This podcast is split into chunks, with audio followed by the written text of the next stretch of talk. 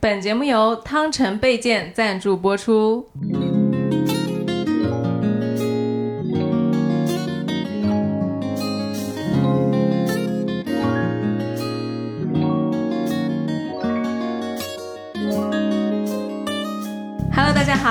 来到来都来了，我是主播丸子。Hello，大家好，我是 Nicole。今天想跟大家聊一件一想起来就特别高兴的事儿。哎，其实我没对我来说没有什么情绪波动这个事儿。对的，这个事情在我来讲，就是一不向往也不排斥的一个东西待会儿我们来就是拆解一下为什么你会这样啊？啊。但是我觉得很多当代年轻打工人都会特别向往，嗯，就大家就会挂在口头上的就是这个，就是这个插班，我真一点都不想上了。然后不是，是这样子，就是今天我们其实要讲的这个主题是退休。对，就是大就想说我的畅想就是说我不想上班了，嗯。那你说不上班干嘛呢？嗯。就，特别就是想退休。对啊，然后单位里面一有退休的同事，就是大家所有人投去羡慕的目光。就当时我们有个同事，他还是提前退休，嗯。他他是说他要在国外去看他家小孩，嗯。要去国外生活，嗯。所以而且就是他的整个状态都特别好，不管是身体状态，然后还是他们家条件什么，就所以他整个人的那个神采奕奕的走了。哎，对，就是有一种我不跟你们玩了、嗯啊，这个游戏咱玩到头了。嗯所以当时就大家都觉得哇超好的，所以就是说我们我觉得年轻人他他会对退休有一这有一个非常 fancy 的那个幻想，就是对，大家哎就觉得退休等于不工作了。对，就是、嗯而且是一种我觉得没有深究这件事情，我们其实就是被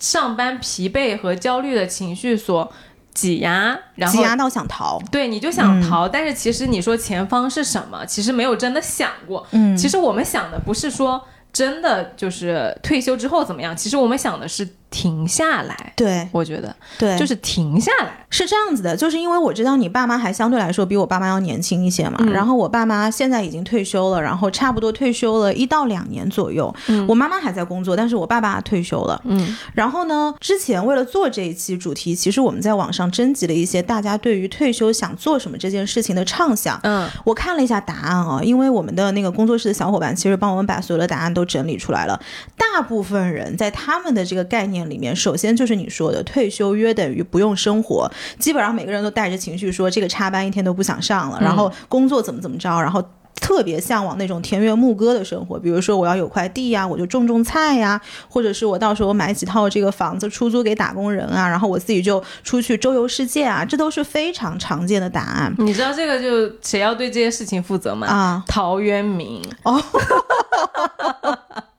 是，但我跟大家说啊，其实陶渊明的日子很难过的。嗯，就没有你想的那么 fancy，人家要自己种菜自己吃。对。嗯然后我当时看到这些答案的时候，我就觉得，哇，在大家的心里，退休约等于 vacation，就是约等于休假。嗯，但这个事情至少从我是我父母身上，或者是从我父母的朋友身上，我觉得这不完全是等同的。嗯哼，然后后面我就去了解了一下，就是一个人当他真的退休了之后，他要面临哪些事情。嗯其实一个人的心理变化是一共有四个 stage，一共有四个阶段。嗯哼，我们可能大部分人讲退休都在说你的财务上是不是做好了准备，嗯你是不是有足够的金钱能够养老，能够面对这些病痛，或者是如果你有更严重的疾病，你是不是能够支付得起医疗？有没有保险呀？对，这个其实是大家会考虑的一些事情，但是心理上这个起伏真的是很多老年人，一个是他们也没有网络的渠道，然后也没有人呃帮他们去做发声，然后他们可能就是在他们自己的小圈子里，大家会讨论，嗯但实际上这四个 stage 是怎么样的，我来给大家分享一下。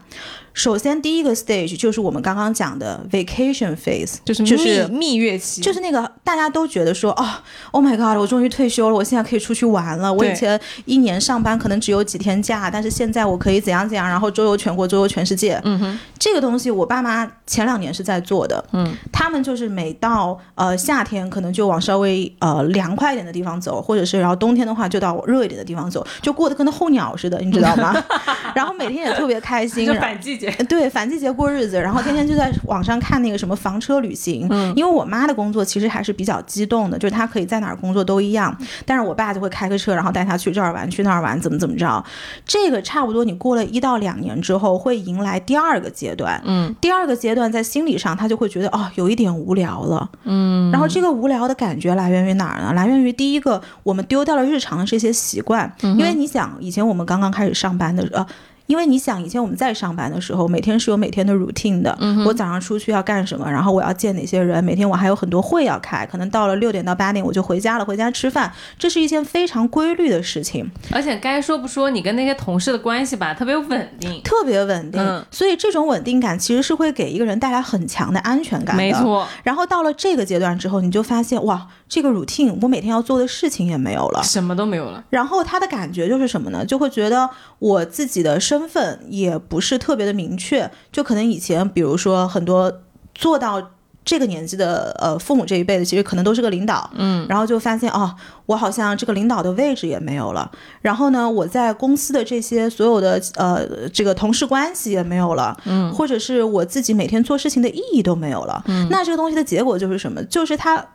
人生失去了方向，其实没有人在叫你某总啊、某领导啊，对，或者就是说我在这个阶段，我到底是为什么东西在努力的？其实很多人走到这个地方，他心里是迷惑的，嗯，他心里是有很多不确定的，然后才到了第三个阶段。那你这种不确定，你背后带来的是什么？可能就是我很非常害怕，然后我有一点焦虑，或者是有一点紧张感，或者是对于呃这种不确定性无法掌控的这种失控感。到了第三个阶段，就是你想，我如果觉得我没有方向。那我肯定是要把这个东西给拾起来的，嗯，那我就要想着去做一点什么东西。这就是为什么可能有这么多人去老年大学，或者是我去培养兴趣爱好，或者是我去，因为我知道还有一个我朋友的爸爸，他以前是做律师的嘛，他现在会干嘛？就是他会去写那些论文去发表，为的是帮比如说老呃养老院的不合理收费去发声。哇哦，这个也是他真实在做的，但是他酷啊，非常酷。他为什么做这个事情呢？是因为。之前他在位的时候，有一个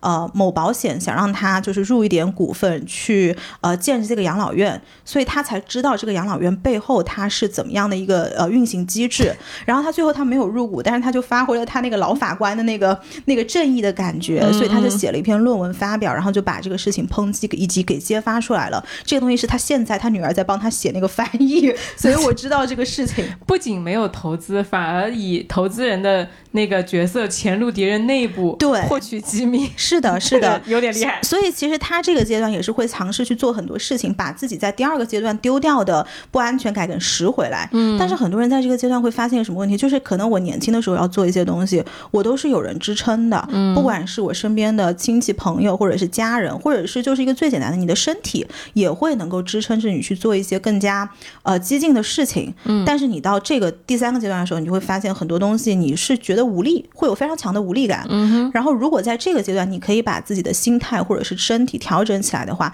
你才能到第四个阶段啊。第四个阶段就是叫 refire，因为我们之前比如说讲 retire，retire 就讲退休这个东西，好像就是我退休之后我就冬眠了，嗯。但你刚刚开始的时候，你讲到一个问题，你就说为什么其实我对于退休没有一个特别强的感觉，嗯，因为我。也不会觉得说那是一个冬眠感，然后与此同时，我也不会觉得上班的这种紧迫感让我觉得特别难受。嗯，所以它的整个曲线在我这儿是平滑的。嗯我我觉得你 retire 了之后，你依然可以去做很多你自己想要去做的事情，只不过可能这个维度跟你对身体的利用程度不一定是你年轻的时候的那种张力，因为你身体确实不支撑了嘛。嗯，但是你从一些别的地方你是可以 refire，你可以重新点燃你自己的。所以其实这个才是一个完整的一个退休的老年人他会有的心理的状态。真实的、真实的心理的状态，状态。所以这就是为什么当我看到那些答案的时候，我觉得大家其实在畅想的是那个 phase one，是那个 vacation stage。就是我，我特别能理解大家为什么畅想就是第一个阶段，嗯、因为就像我开头说的，其实大家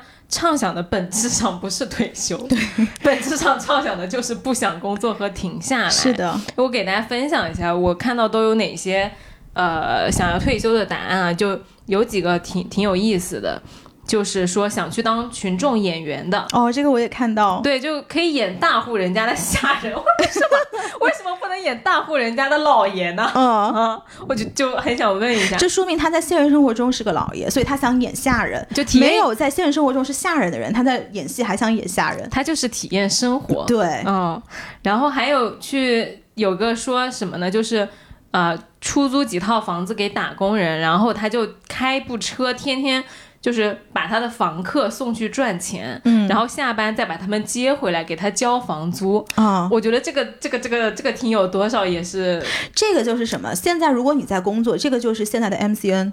哦，说是不是？接艺人对吧给我打工，你让艺人去赚去，然后你自己就不就是 exactly 就是这个东西多少有点资本主义在身上啊？。对呀，对，然后还有一个是什么？就是想上三休四，工作到八十岁，然后去就是跟那群生命力旺盛的老爷爷老太太去表台上表演那样去保持健康、保持活力。嗯还有一个是想要三十五岁退休，在风景节奏好的地方有小院子，每天打理院子喝茶啊，然后有人喜欢他的画，还可以随喜卖给他。然后一部分收入来源于就是之前积累的存款做理财，然后另外一部分每周做一点咨询之类的。其实你能看出来，大家的答案其实都是，并不是真的不想做事儿，天天躺在家里面，他们想去找一些。他们现在觉得很有意思的事儿，嗯然后去以自己的节奏去掌控这些生活。其实我觉得说白了就是，首先我不想被呃再卷了，我不想被大公司再压榨了。嗯然后第二个，我希望我可以对自己的生活有更多的掌控和有更多的探索和尝试。嗯然后第三个就是说我可以就是。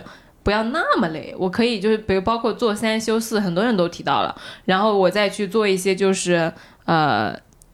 做一点修一点，做一点修一点，就是你是对生活是比是整体的节奏是更慢的，嗯。呃，然后我会觉得这一些都是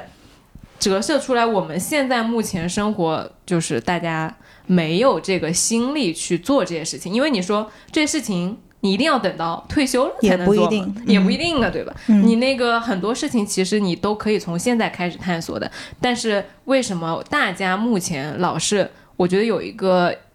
弹出来的情情绪，压太难受了。对，它就像一个弹簧一样，因为你嗯现在已经被压在下面了，所以你想要弹出来。但是如果真的那个呃开关给你放掉，你弹出来之后呢，这个弹簧不弹几下就不弹了、嗯，啊？就那种感觉，我觉得大家那个情绪现在是这种感觉。对，有一嗯点，有一点。对然后我其实因为我外公我爸妈确实还没有退休，但是我外公外婆是退休了的，而我觉得我外公外婆给了我一个特别特别好的，呃，怎么说呢？观察老年人的一个示范。就我外婆经常跟我说一句话，就是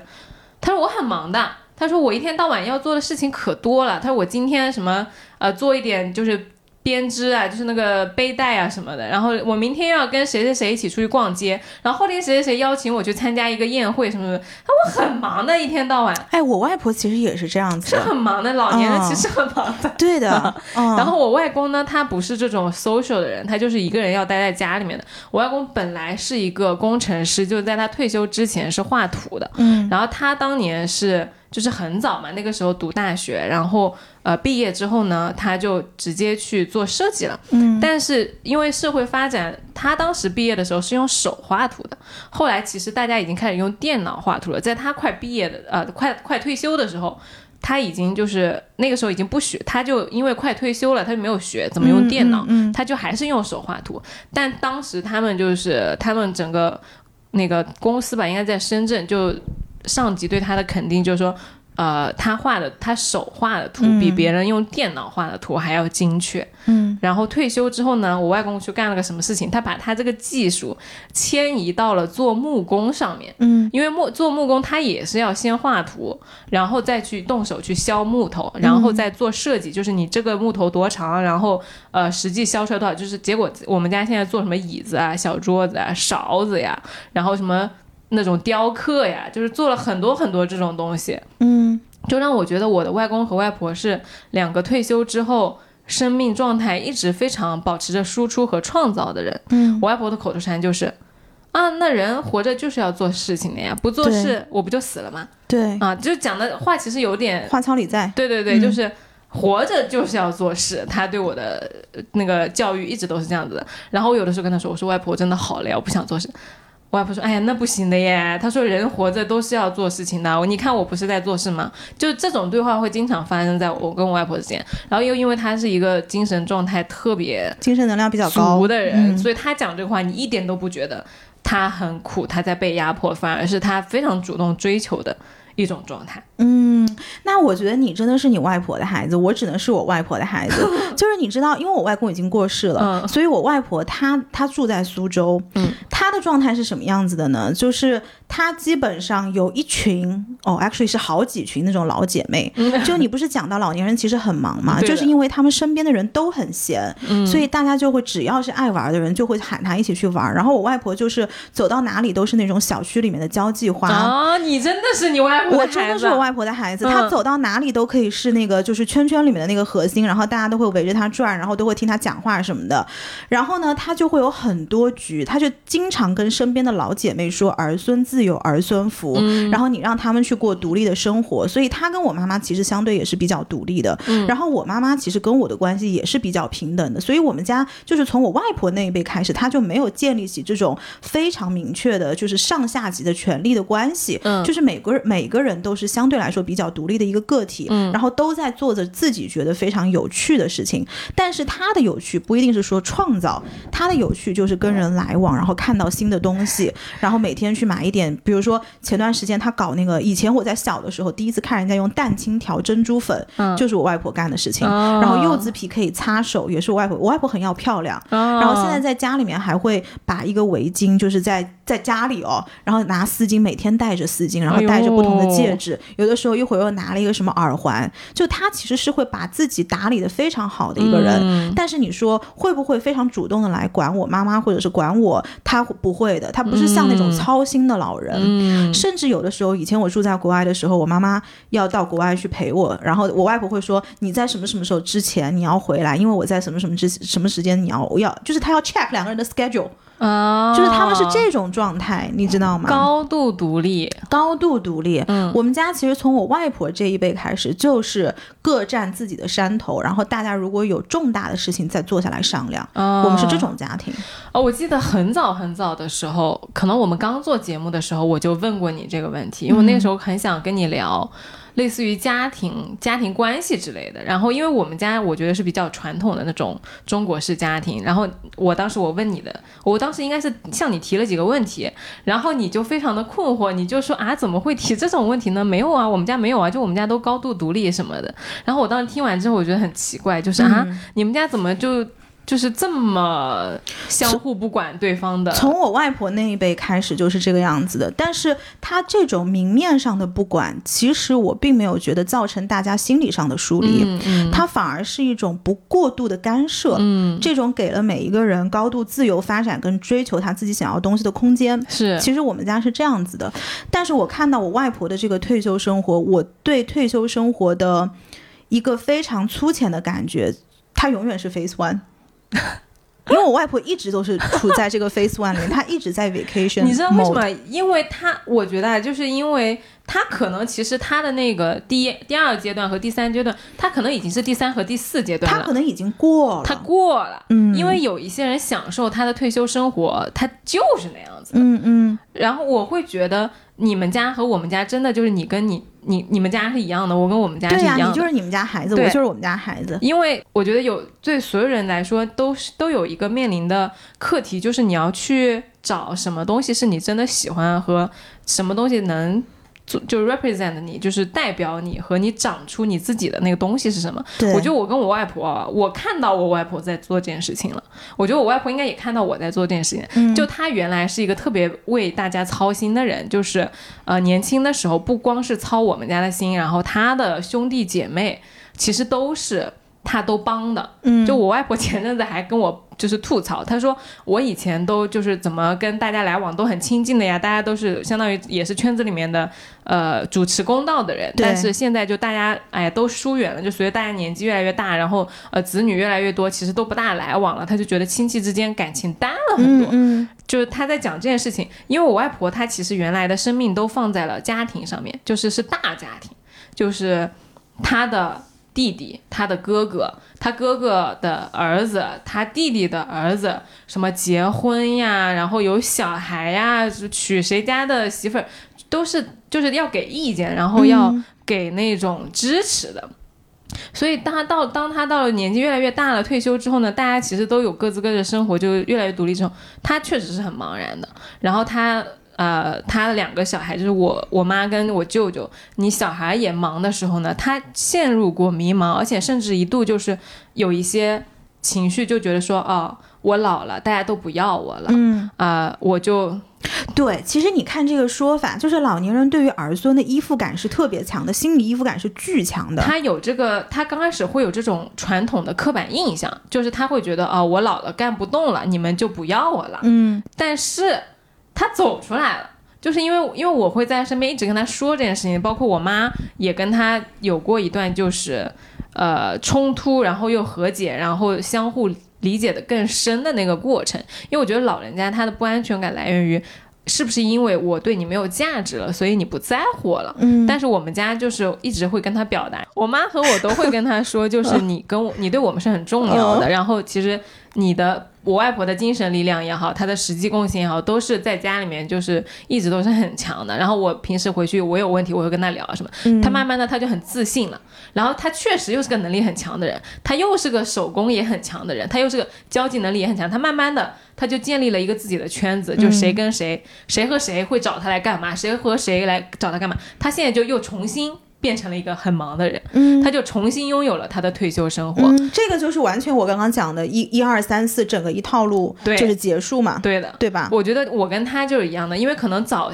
早些时候，我或者说我们家都会受传统的影响更多一点，就是你有一个慢慢走出来的过程，嗯你会发现哦，你其实不必跟传统观念绑在一起。嗯传统的观念只是观念而已，但你要过什么样的生活，其实不管你是二十还是三十还是六十七十，你都要自己去 figure out 的。对嗯，对你你你就算退休了之后，如果你没想明白，你还是得面临着。对，所以我觉得今天我们聊这期节目最前置的一个我想提出来的问题就是，到底退休是什么东西？嗯，因为以前传统观念来讲，我们觉得退休第一个你可以去享清福了，第二个你要高度依附于你的子女，嗯第三个你是会经历很多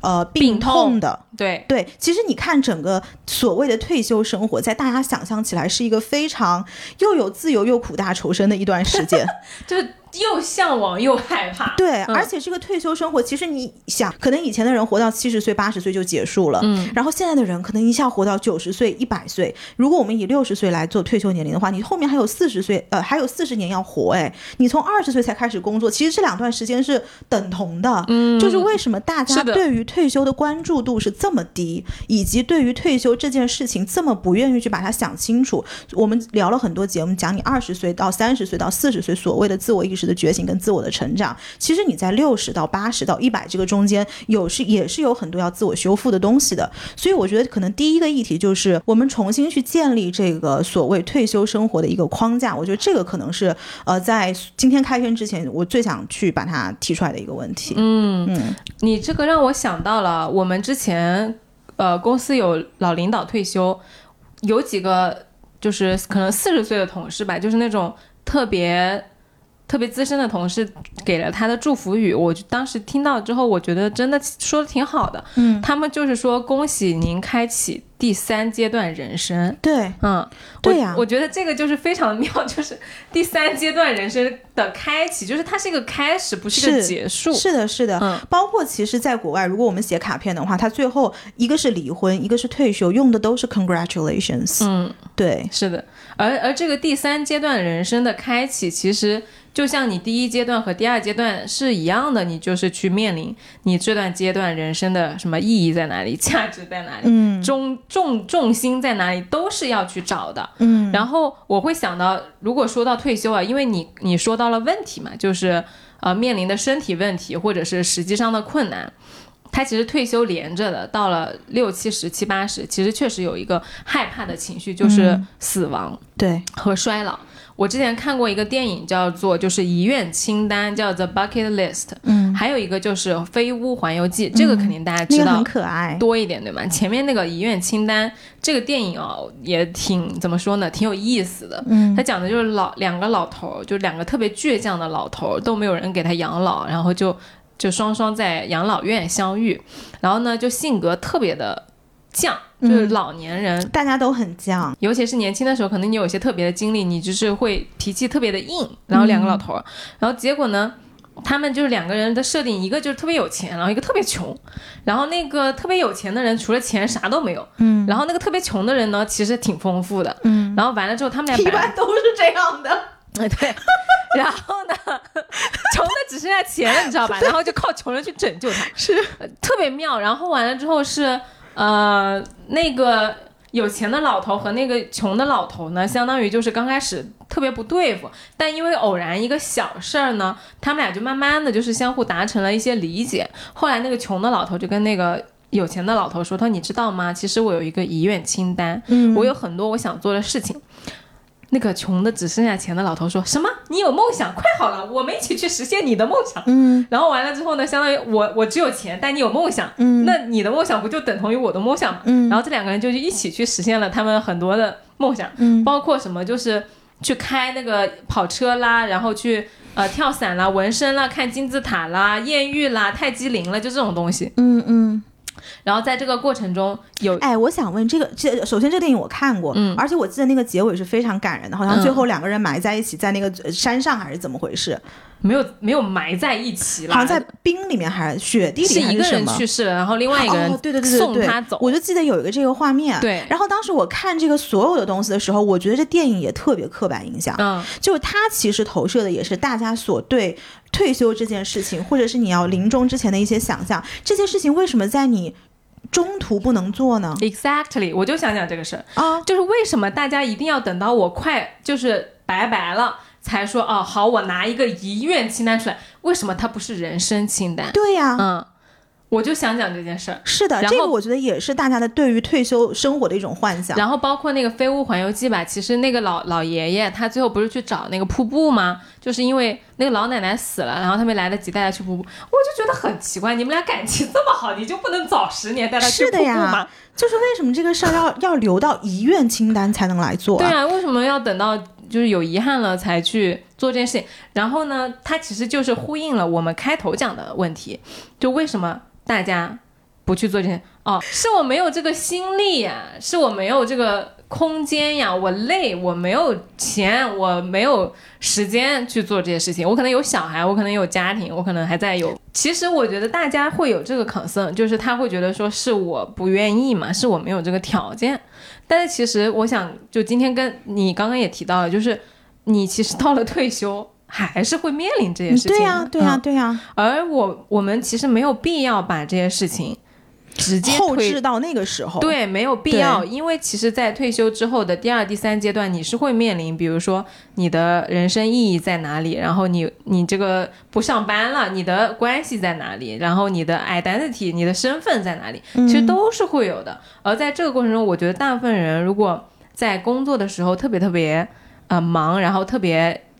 在自己的工作里投入的太多的话，其实很容易把自己等同于身份，等同于你的职位，等同于你的公司的。嗯，呃，因为我们俩稍微好一点嘛，我们有播客，但是我们也可可能你会很容易说啊，我是什么？我是播客主播。那如果这个这个播客有一天你不做了，你是你是什么？哎，这就回到最开始那个问题了，就是我记得我们刚刚开始做这个时候，你经常喜欢讲说你是一个律师。嗯，其实每次我听到这句话的时候，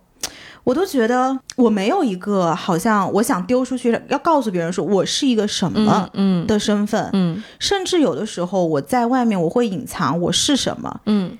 就是我想。让你认识我，就是我在你心中是那个独一无二的你，就是可能我可能有一百面或者是一千面，你识到了我的哪一面，你就拥有我哪一面，就是我不想给你丢一个前置的任何的东西。嗯，那你识到了那一面，你喜欢就喜欢，你不喜欢我也没有办法。所以我很少在外面给别人介绍说我是什么或者是什么，我只会说我叫你扣。我觉得就回到为什么我说我对退休没有特别大的概念，或者是没有特别大的感觉，一直它就是平行线，就是因为我倒推到我现在可能二十岁、二十五岁、三十岁、三十五岁，每一件事情或者是 build up 我自己的这个 identity，我的 faith，我的信念的东西，它是一致的。嗯，甚至你问我说我有没有什么遗愿清单，我想不出来的。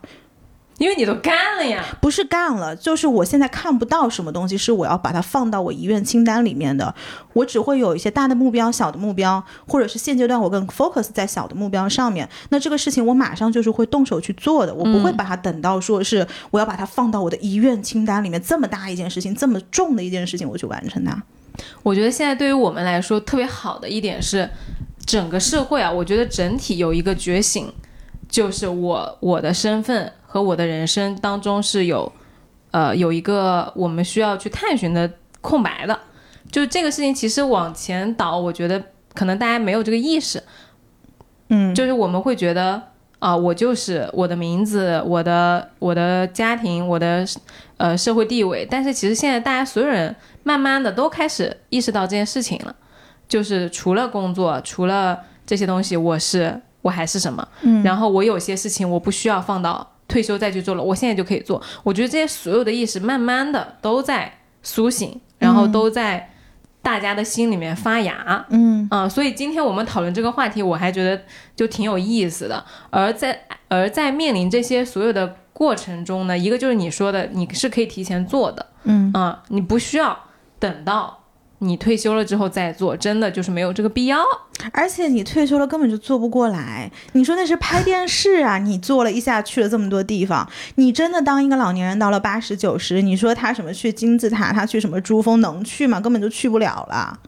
就坐飞机都有困难，对呀，但但是六十是可以的，因为我又想到另外一个例子，就是我们不是说中国啊，因为之前我看到过一个呃调查研究，就是英国好像是有个保险机构，他就调查全世界的人对于老的看法，就中国人是最怕老的，嗯。嗯，因为中国一个是当时他们说是呃现状是是有病痛的老年人比较多，对，概率比较高，然后心理负担其实也比较大的。但是其实就是我们到我们这个年纪啊，我们觉得这一代年轻人，包括可能我们爸爸妈妈已经开始享受退休生活了。而且我觉得是我们对于死亡没有一个很好的心锚。嗯比如说，你像墨西哥有亡灵节，之前那个 Coco 嘛，对对对不是非常火爆嘛？或者是如果有一些人他有宗教信仰的话，他对于死亡这件事情的呃看所谓的看法跟那个维度的走向是不一样的，他不会觉得这是一个令人恐惧的事情。对，嗯然后所以中我们中国啊，在我小的时候，其实老年人确实就是退休了，就是有一种我的生命已经熄灭，在熄灭的过程中的感觉了。但是可能到了我觉得我大学的时候，就一几年的时候，呃，我在读书的时候，我就看到那种国外的教授啊什么的，就是退休了，然后来学校访问，然后来呃中国游山玩水的。那个时候其实对我是，我觉得是一个比较大的冲击，就。对于当时的我来说，他说：“哦，我已经退休了，但是这个是我就是我妻子，然后我们一起在中国玩。然后就问他我说：你们已经退休了，你们出来玩吗？然后他对呀、就是呃，我们可以去很多很多的地方啊。然后我们已经去了哪里哪里，然后呃，现在来中国干嘛干嘛。就那个时候，对于呃我来说，我会觉得哇，原来老年人也可以这么的 energetic，就是可以这么的拥有世界，就有哦，我我我理解你的意思，嗯就是我第一次有这种感觉，是我在波士顿雪场看到老年人在滑雪，嗯真的是两个头发花花白的老年人。嗯就那个时候，我可能研究生吧，然后每次我去滑雪，我妈都是很担心的，嗯因为她知道我膝盖不好嘛，如果摔了的话，其实这个东西会造成很大的伤害。但是我每次就跟我妈说，我说你知道吗？雪场上还有老年人，人家都已经七八十了，头发花花白，一个那个老太太穿的一身粉红色的雪服，嗯。然后戴着一个非常漂亮的那种 goggles 叫什么？那个护目镜，护目镜，嗯。对，然后在那边滑雪，就是然后我就跟我妈妈讲，我说人家是这个样子的，对然后我妈就会很担心，她说啊，那这样老年人他如果摔跤的话，他很难恢复，怎么怎么样？嗯，然后我就说你不要老是把很多事情往这么糟糕的方向去想，嗯如果真的摔了，咱们就治。嗯但是与此同时想，就是你有享受你的老年生活的这个心态，其实是非常重要的。他就是没有意识到他可以走出来，嗯他被压住了。嗯嗯，然后呃，如果当你因为人都是向往更大的世界的，当你告诉他其实你是可以走出来的时候，当他真的走出来的时候，他就会哇。太开心了，但在此之前，他其实不知道他可以走出来的。嗯然后这次我不是去巴厘岛嘛，我在那个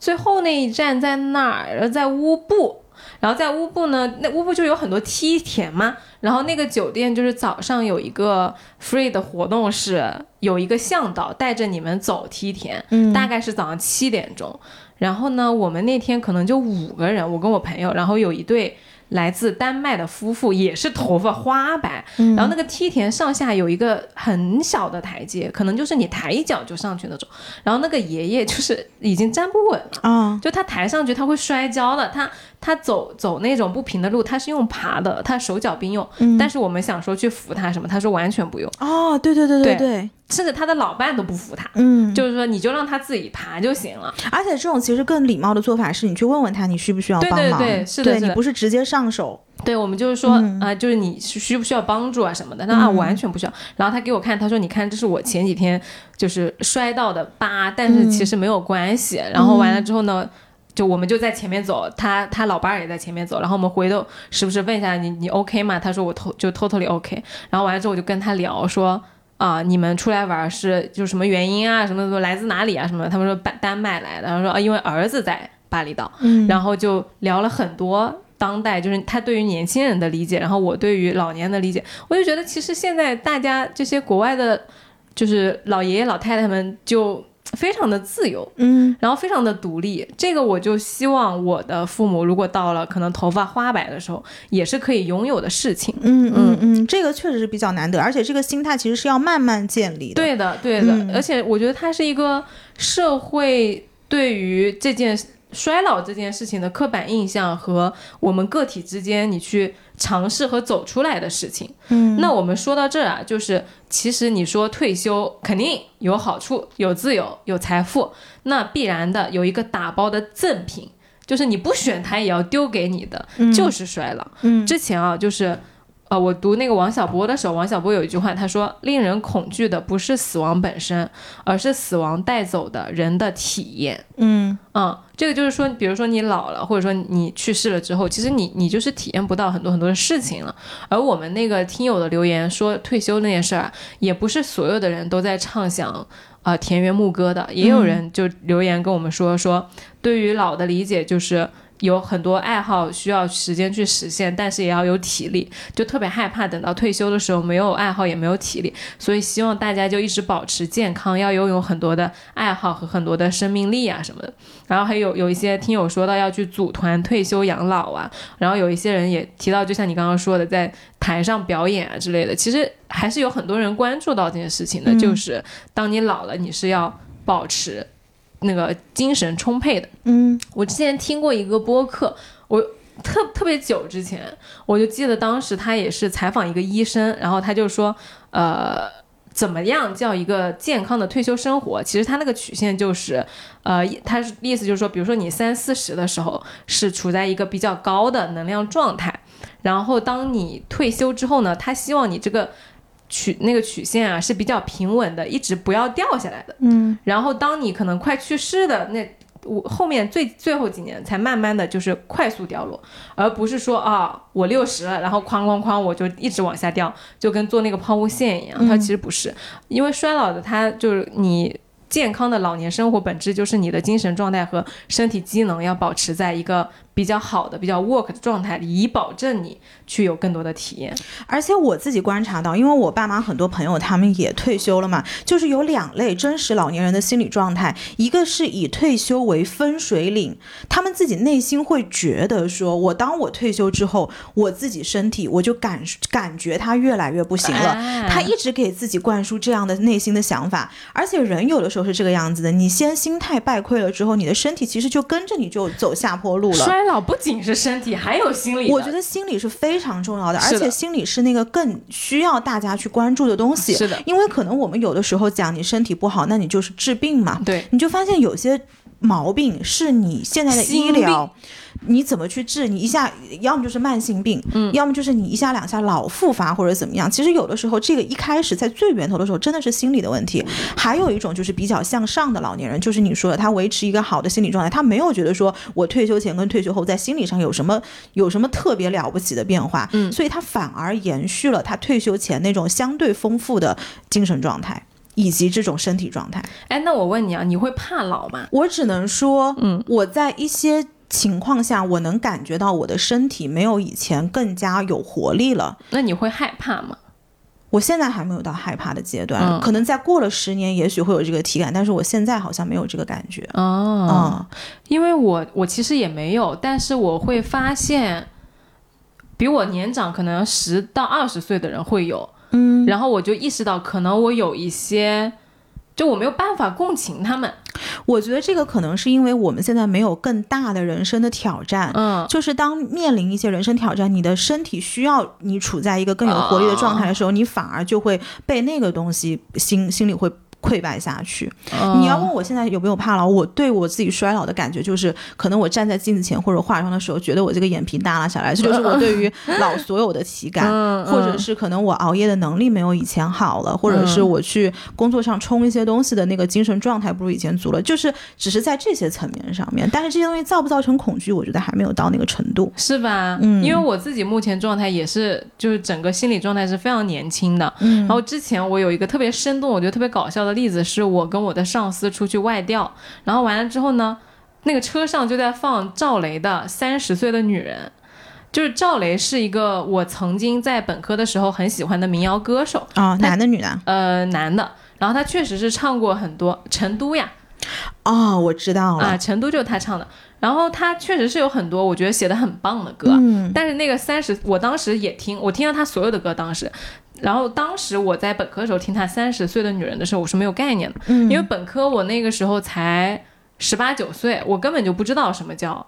三十岁的女人。嗯，但是我现在已经马上就要三十了。嗯，我在听这首歌的时候，我觉得他写的那个跟我完全不一样。嗯，就他写的。那主要是因为你认识我，你知道吗？不是，我跟你，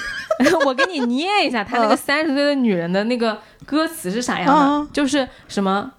三十岁的女人，什么光芒和激情已经被岁月所打磨，你可以随便找个人依靠之类的那种。What？什么高跟鞋呀，什么疲惫呀，什么孤独啊，就是那种。这种歌才应该被下架吧？我简直不想说了，真的，就是。就是这首歌，我当时听我是没有概念的，但是我以为三十岁可能就是这样子的，就是哎，其实我说真的，这种歌作为文化输出，我觉得对女性是很不好的。对的，对的。然后我那天听到的时候，我上司就调侃我说：“哎，你看三十岁是不是在说你？”然后我。仔细听了那个歌词，我说我说老板，你觉得这个歌跟我有一毛钱关系吗？嗯，然后他就笑了，他说确实跟你没什么关系。我说我现在这个心态就跟那个刚毕业的大学生一样有活力，我觉得没有什么差别。我我觉得他唱的是五十岁的人，甚至是六十岁的人。嗯，就是为什么女性到了三十岁，她的刻板印象就是那种。单身，然后孤苦，然后寂寞，然后疲惫。哎，但是你想，其实你到了中年的男性，你对他的刻板印象是什么？秃头，然后啤酒肚，戴个眼镜。以前可能是神采奕奕，穿着呃长袖衬衫，现在也变成了。短袖衬衫，然后每天在那个地下车库里面坐五分钟，再上去面对老婆小孩，其实是一样的呀。就是大家对于这个所谓年龄往上涨，他的一个既定的畅想不是美好的，它就是有这些莫名其妙的。那的负面的印象呀，但关键本人我们不是这样的呀，所以就是说大家要 reframe 整个人生轨道里面对于很多事情的看法。是的，我觉得有一个正向的看法，你才能过正向的人生。我是这么认为的。是真的，是就真的是这样子。因为怕老这件事情，你刚刚其实也说，就是他其实心理上是有这个东西的。然后包括你说，就都不用。六十了，就说三十。嗯，要是你带着像 赵雷那样的歌的那个印象进入三十，那完蛋了。嗯，我真的就是完蛋了。对啊，所以就是这这件事情，我觉得是很重要的。就是怕老这件事情，其实很大一部分程度上是我们想象出来的，嗯，和社会苛责给我们的。因为其实蔡依林不是有一句名言嘛，就 “forty is so damn good”，嗯，就是四十岁就是。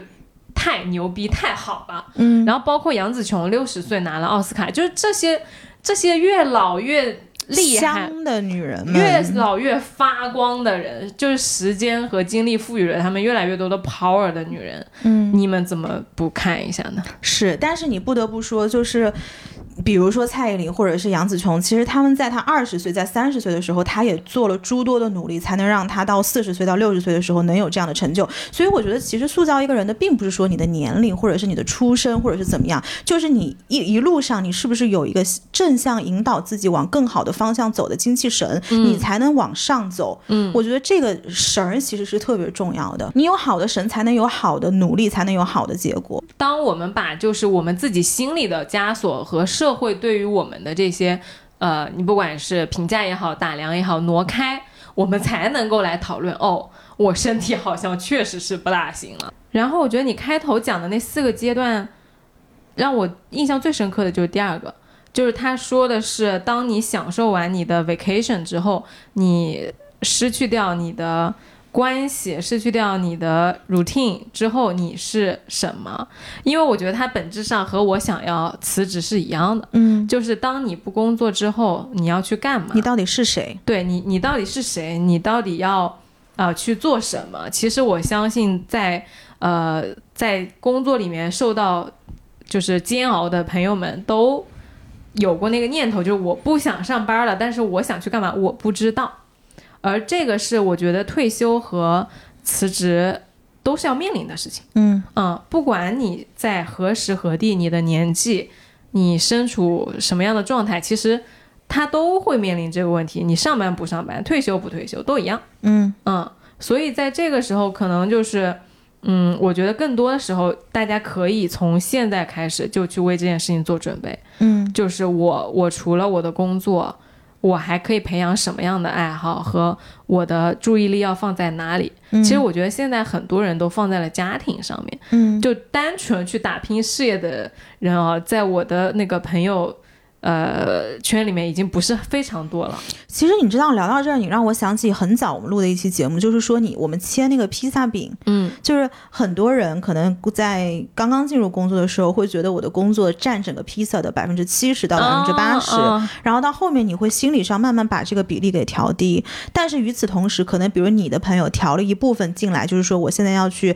呃面对我的自己的家庭，要投入更多的精力在这上面，可能我这个家庭的披萨就由以前的百分之五变成了百分之二十。嗯但是现在我觉得，其实聊到今天，大家可以把这个披萨里面的一部分匀出来，为以后退休的生活来做准备。嗯至于你这块披萨上面的料是什么，嗯你可以放菠萝，你可以放肉，你可以放所有你想放的芝士，各种东西。你怎么去设想你之后这个披萨的长相？你现在就去种这些你要放上去的东西。哎，我给你讲一个特别生动的例子，就是我在职场上碰到过一个前辈，他就说他其实特别特别忙，而且他特别的专业，每天加班到晚上八九点那种，但他同时有非常深的、非常专业的爱好，他就是说。以后等我退休了，我就要去叼这个老烟斗，然后戴一个鸭舌帽，然后带上我的相机，站在上海的老街头，比如说人民广场或者是那个庙会那边，然后就站在那里站一个下午，站三四个小时，然后就为了拍一张照片。嗯。嗯，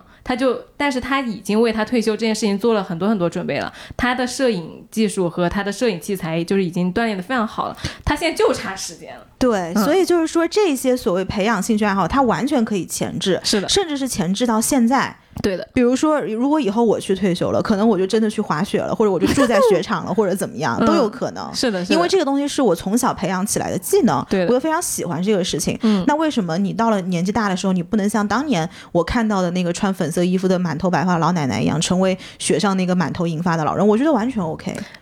哎，你你说的这个，其实我还真没想过，我老了之后要干嘛，以及我现在有什么技能能迁移到呃我的七八十岁。我讲讲金庸啊，你七八十你还在讲呢，啊、呃，我甚，至你可以去帮金庸写序，我看就是写后续的那些东西，然后拍成电视剧我，写同人，对，然后 拍成网剧。然后我就被金庸的后人告了，就侵权。没有，你可以跟他们合作，搞不好那个时候他发现，哇，原来又是一片商业这个旷野。哎，我七十岁的时候得得是什么？我孙子，嗯，我孙子，我给我孙子相亲，对，真的。对呀、就我我确实我觉得可以去想一下，有什么爱好是可以你到七十的，因为你想你那个人生的披萨饼啊，你现在切到家庭上，以后那个你到了六七十岁，那个家庭的饼也会变小的，对呀、因为你你你你的小孩又跟你独立了，嗯，然后你的那个老伴儿可能就。你不你在的话，肯定就两个人一起，或者说他身体不一定好了，或者你身体不一定好，就有很多很多，我觉得状况，你可以去想一下你自己要干的事情是什么。那我觉得其实一个核心就是没有必要把退休的这条线画的这么的清晰，嗯就是很大的一个问题。可能我们现在讲多少多少岁退休，好像这就跟个分水岭一样的，就是你在分水岭前跟分水岭后的人生完全是两个不同模样的人生。嗯，但实际上没有必要的，你是可以一以贯之过一样的人生的，只是说你这个人生具体里面的组成部分是什么东西，但是你心态上它并没有一个这么大的转变。而且更重要的事情啊，它真的就是一以贯之的人生。对啊本质上你不可能第二天就是一睁眼你就换一个人的。嗯而且在从生理的角度上来说，你的身体从三十到六十，从六十到八九十，就是你一个人在用哦。嗯，呃，你你现在三十到六十，如果保养的不好，你指望你六十岁退休之后一下子就我可以去周游世界了吗？也不行吧。对，嗯是的，是的。其实周游世界这个事情，你是要从小训练的。而且要真的要锻炼自己的体力，你别说现在了，我现在我现在去爬那个山啊，我都没有我本科爬山精力充沛了。对呀、我现在爬个海拔很低很低的山都气喘吁吁的。之前还在节目里面说，说我爬个小破山，我还有那么多个感悟呢。我以前爬华山熬夜爬的，就就快乐。那其实，在切披萨这个过程当中呢，我觉得很多事情大家都是可以放到后面慢慢想，或者是想起来加一点减一点都没有问题。但是有一件事情是需要大家一以贯之的，就是对身体的这个保养。那其实这一次在和汤臣倍健合作的过程当中呢，他们也给我们提供了大量的论文资料，我们也是第一次这么密集接触到抗衰老方面的科学研究知识和全球最新的研究成果介绍。我们了解到人类到底为什么会衰老，目前常见抗衰老的机制有哪些，最新科研方向进展如何。那因为这些内容十分的专业，所以为了向大家清晰明确的介绍这段内容，我们也专程联系邀请到了这方面的专家，多年来致力于延缓衰老、心脑血管代谢健康研究的贺瑞坤博士，他同时也是汤臣倍健营养健康研究院的副院长。那我们欢迎贺博士。各位好，嗯、我是汤臣倍健营养健康研究院的贺瑞坤。我想先请你给我们科普一下人为什么会变老这件事，因为其实那天我坐在办公室的时候，我还突然问我们同事，我说：“你说人为什么会变老？”结果我们整个办公室都被我问懵了，大家就没有想过这个问题。人家是没想到你上班问这个问题吧？就这员工坐那儿想啥呢？突然问我说为什么会变老？那请请贺博士来对，回答。贺博士来帮我们说说这人为什么会变老。从科学研究的本质来说，其实衰老它都是从最小的，从基因的层面上，它就已经开始了。那现在已经逐步的是形成了十二个比较公认的、热门的这样的一些衰老的机制，比如说是呃基因组的不稳定性，包括自噬功能的一些失效、线粒体的功能障碍、细胞衰老、慢性炎症、菌群失调等等哈。那我可不可以这样理解，就是说，衰老的机制其实就是人类运用在解释人为什么会衰老的一个解释的方向，然后通过不同的衰老机制，每一个科学团队它研究抗衰老的方向和切入点嗯是不一样的。可以这样理解。因为比如说您刚刚提到了一些，比如说蛋白或者是细细胞等等，就是它可能每一个团队它去研究抗衰老的，就是它那个靶点不一样。而我看到咱们这边呢，这一次最新的研究成果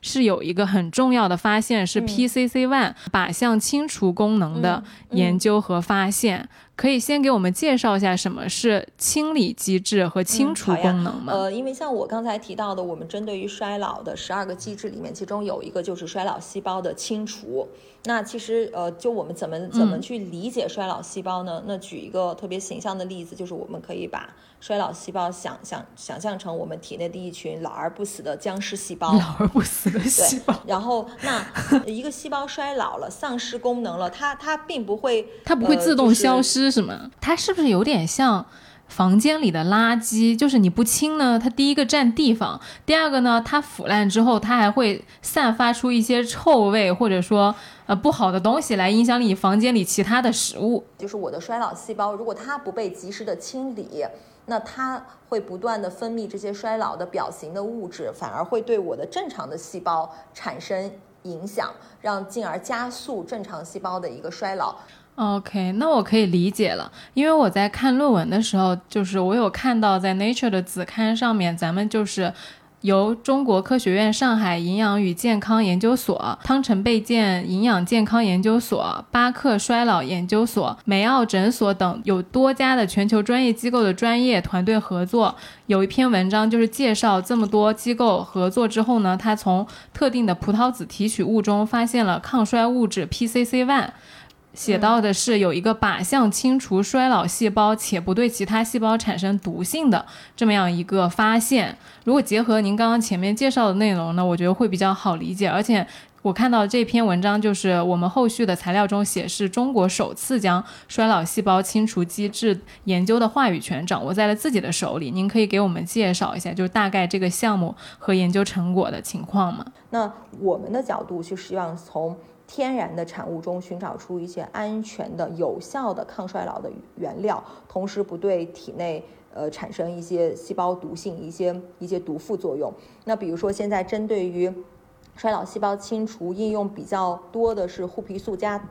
达沙替尼的一个明星双分子啊。那这个是目前在应用的角度上应用的比较多的。但是呢，同时呃会发现它除了对衰老细胞有清除以外，但它也有一些副作用。呃，不断的被以被被一些研究所报道，比如说它会损伤我们的骨髓细胞，减少血小板和中性粒的作用。那这些副作用其实是我们呃在抗衰老的作用的过程中是不希望被看到的。那所以是在这样的一个大的研究背景下，那汤臣倍健跟跟中科院上海营养健康研究所以及国外的其他的研究机构，我们就开展了这样的一个是从天然产物中。去筛选一个能够安全的，并且能够安全高效、很靶向的清除衰老细胞的这样的一些筛选性的研究。那进而的研究，我们会发现它里面的原花青素 C 一，也就是我们简称的 PCC one，它能够选择性的诱导衰老细胞的凋亡。哦，哎，那我要问一个小白问题，我觉得就是应该是大部分呃普通呃不做科研的人关心的，就是您既然提到它是自然的、天然的物质。尤其是它是从葡萄籽提取出来的嘛，那我想说，如果我多吃一点葡萄，能起到抗衰老的作用吗？就像我们现在就之前跟中科院我们来开展的这样的研究，其实我们是特定的成分中，就是我们有一个抗衰老的一个天然产物的数据库，那层通过层层筛选，我们是从四十六个特定的这些天然产物中发现了。葡萄籽提取物，并且这个葡萄籽提提取物是有特定规格型号的，那进而它是能够去损害衰老细胞的线粒体的功能，也就是它能够加速的呃清理衰老细胞，也就是这些是我们整个研究中很大的以的就这样的一个亮点。那同时的话，它不会对对正常的细胞产生细胞毒性，那是一个非常安全有效的一个抗衰老的一个解决方式。那刚才提到的，就是说我们日常食物吃葡萄行不行？嗯，其实因为就我们在研究中会看到，PCC one 的浓度是二十毫克，呃每。每毫升吧，对，应该应该是是就就我们的干预剂量是这样的一个剂量。那如果是折算成葡萄籽，亦或者是折折算成葡萄，那我相信那个量是非常大的，大量的摄入，就我们的胃部也受不了，会有大量的一些胃酸的分泌。所以这样的来说，就是针对于呃特定的葡萄籽提取物以及 PCC one 的摄入，就给了我们一个营养干预的这样的一个思路。对，那我们汤臣倍健现在有就是。这样子的产品吗？我们这项研究是二零一九年布局的，嗯，成果是在二零二一年才发布。那但是时至今日，就汤臣也没有推出一款，呃。就是能够宣称具有抗衰老效果，就或者是宣称 PCC one 具有抗衰老效果的这样的一个产品，因为 PCC one 它是一类黄酮类的物质，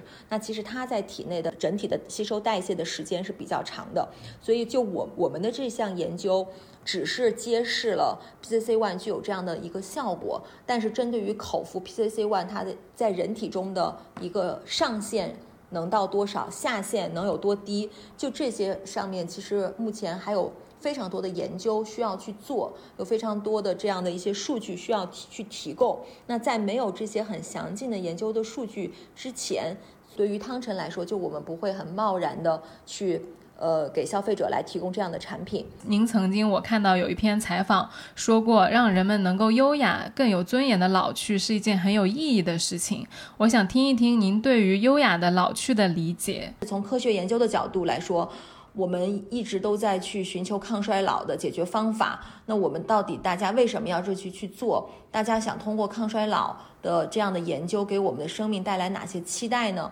那我个人觉得，一方面是能够让我们维持一个年轻的、健康的一个状态，能够让这个时间更长；另一方面，那每个人都希望我们最终走到生命终点的时候，是可以非常平和的离去，而不是说浑身插满管子，在很痛苦的情况下没有尊严的这样的离去。那所以说，优雅有尊严，更直接的说是希望让我们最终每个人离开这个世界的时候，是一个特别自然的。这样的一个状态，那从这样的维度来说，我们去做抗衰老研究，呃，或者是做衰老相关的营养干预的目的，就是希望每个人在生命的最后，在衰老的进程的上面，能够找到一个特别好的解决方案，能够让我们维持更加好的一个身体状态。那谢谢贺博士今天加入我们的节目，给我们准确而生动的介绍了关于抗衰老这一块最前沿的科研成果和展望。其实听下来啊，我觉得我们这一代是非常幸运的，因为科技的发展已经为我们的生存和健康大大的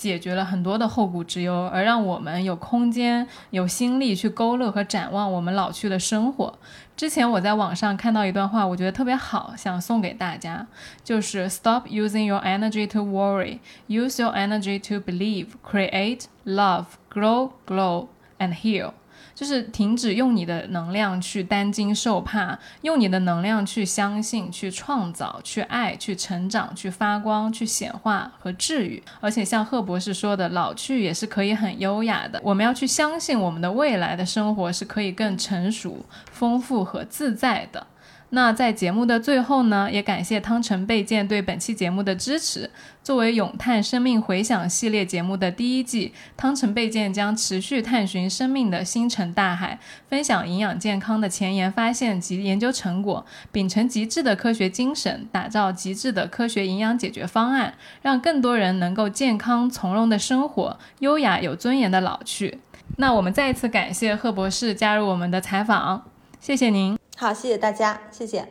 感谢大家收听本期节目。你对退休有什么期待和展望呢？你对老去有什么感触和心得呢？欢迎你在评论区留言和我们互动，也欢迎你每周收听《来都来了》。你可以在小宇宙、喜马拉雅、Apple Podcast、Spotify 等平台找到我们。那今天的节目就到这喽，拜拜，